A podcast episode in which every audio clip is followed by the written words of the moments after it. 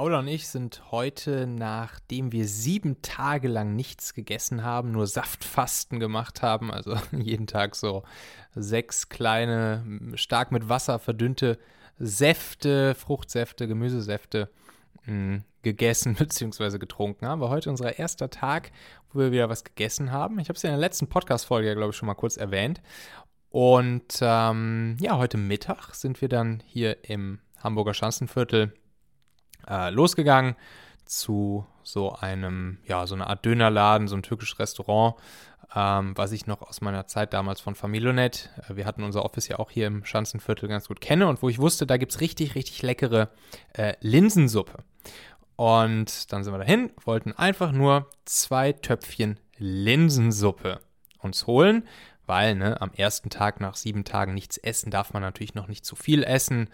Ähm, dann kann der Magen sich ganz schnell umdrehen und außerdem ist der Magen ja auch noch ziemlich zusammengezogen. Man hat gar nicht so viel Hunger, man ist schnell satt.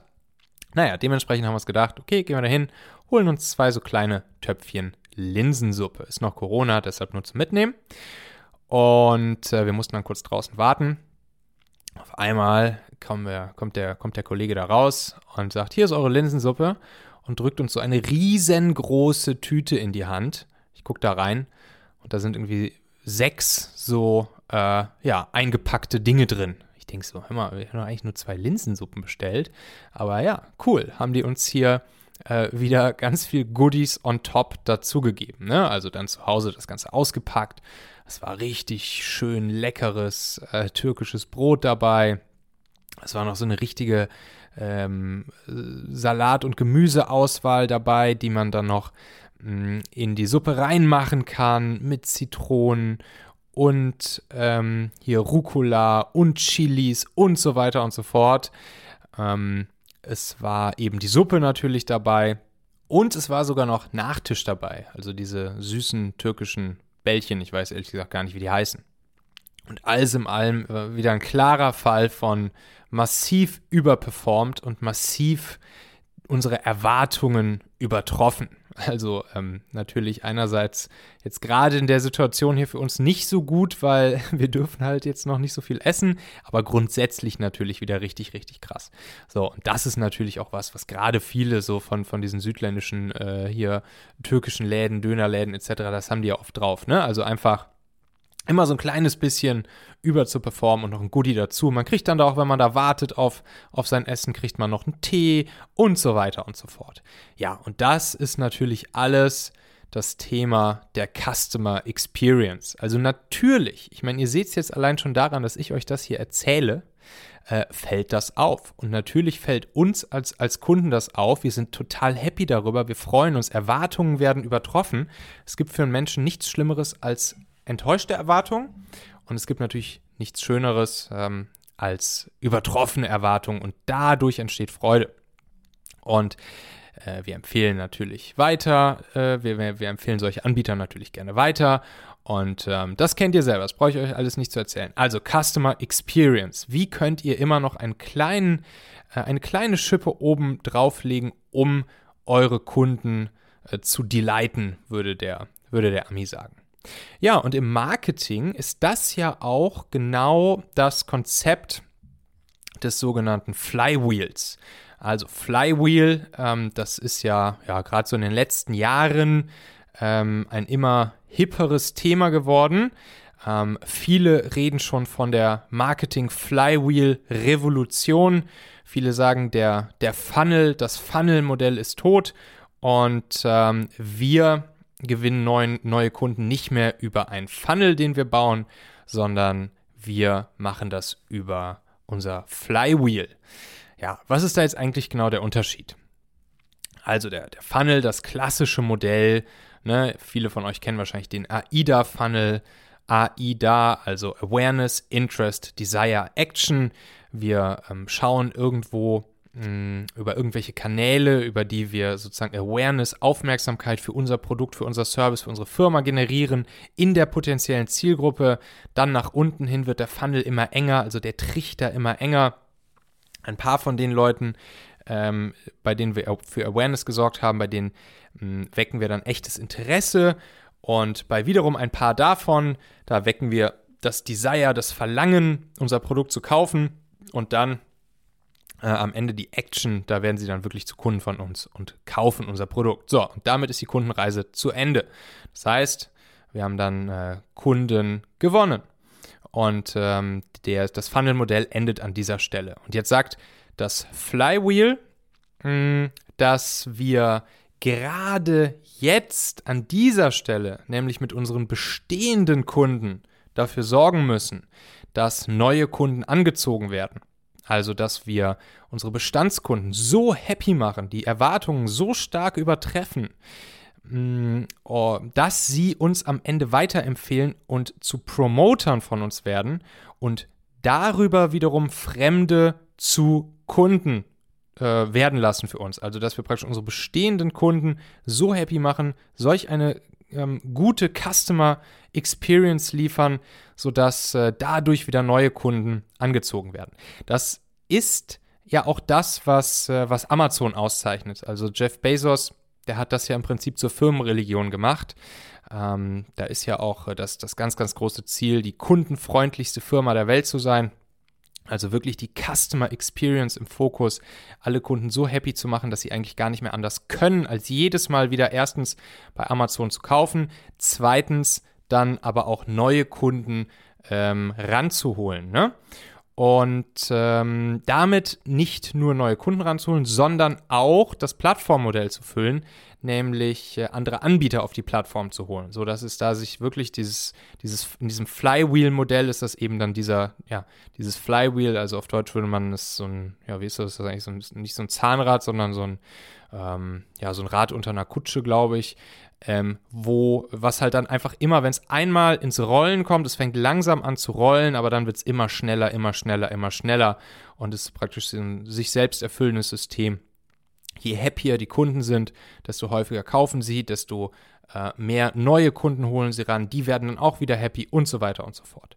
So, und jetzt gibt es halt viele im Marketing, die sagen, der Funnel ist tot, das Flywheel, das ist das Marketing der Zukunft, insbesondere deshalb, weil ähm, natürlich auch die Customer Attraction, die Neukundengewinnung über das klassische Funnel-Modell, zum Beispiel mit bezahlter Werbung in Social Media etc., einfach immer teurer wird und man sich deshalb gar nicht äh, leisten kann, immer nur Neukundenakquise äh, zu betreiben, mh, mm, sondern vor allen Dingen auch auf seine bestehenden Kunden setzen sollte, hier engagen sollte, die leiten sollte und damit dann wieder neue Kunden attracten sollte, sowieso heißt das dann offiziell in dem, äh, in dem äh, in dem Flywheel-Modell, was auch von HubSpot nochmal ziemlich bekannt gemacht wurde.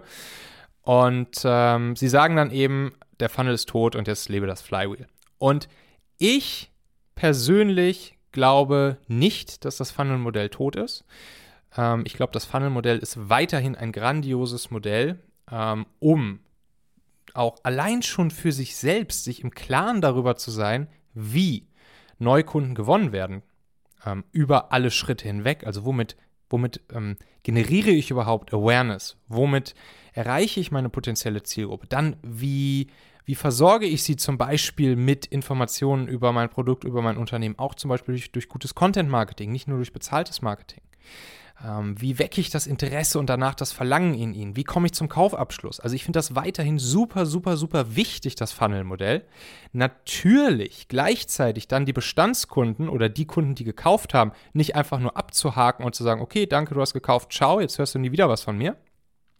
Natürlich ist es dann gleichzeitig wichtig, die Bestandskunden ähm, ebenfalls zu begeistern und ihre Erwartungen zu übertreffen und sie dazu zu bringen, neue Kunden wiederum zu äh, anzuziehen für mein Unternehmen. Natürlich, das ist die aller, aller, aller leichteste und auch günstigste Methode der Neukundengewinnung, einfach die bestehenden Kunden dazu ähm, animieren, motivieren und intrinsisch natürlich auch vor allen Dingen motivieren, ähm, weitere Kunden für mich zu werben und ich finde, das schließt sich überhaupt nicht aus.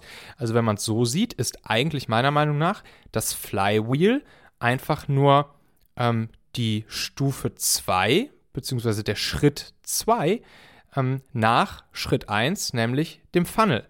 Also ähm, man kann ja auch eigentlich gar nicht das Flywheel ins Rollen bringen, wenn man noch keine Kunden hat. Das heißt, um überhaupt erstmal die ersten Kunden zu gewinnen, die man begeistern kann, muss man ja erstmal ein Funnel aufsetzen. Das heißt, Stufe 1, Schritt 1 der Funnel und dann mit den Bestandskunden, damit setze ich dann das Flywheel in Gang und dementsprechend ergänzen meiner Meinung nach diese beiden Dinge sich perfekt und äh, schließen sich überhaupt nicht aus.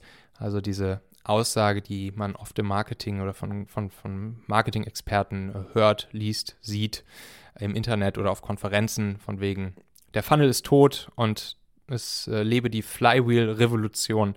Äh, das kann ich so nicht unterschreiben, sondern ich glaube, es ist ähm, beides relevant, beides baut aufeinander auf und wir eben, die wir Produkte bauen, müssen uns über beides sehr, sehr, sehr bewusst sein und auch beides nutzen.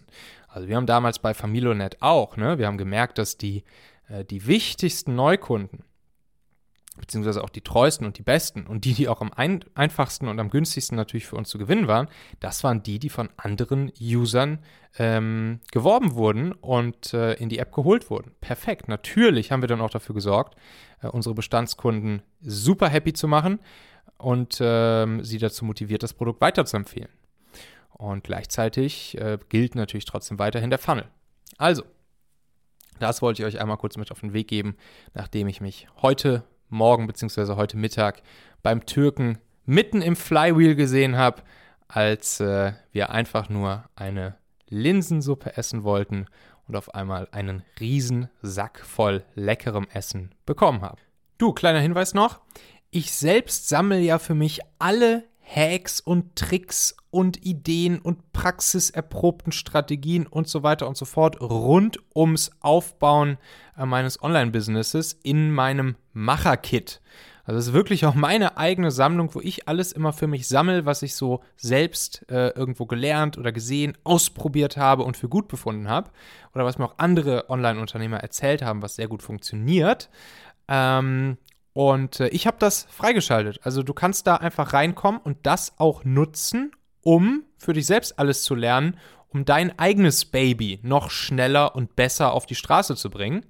Und in diesem Macher-Kit, das erweitere ich ja auch jede Woche. Also jede Woche kommen da neue, neue Ideen, Tricks, Hacks dazu, die du sofort umsetzen kannst. Das sind einfach direkte Abkürzungen, knackige Praxisstrategien, um mit deinem eigenen Business erfolgreich durchzustarten damit wir dann eben nur noch das machen, was funktioniert und uns die Fehler sparen, die andere schon für uns gemacht haben.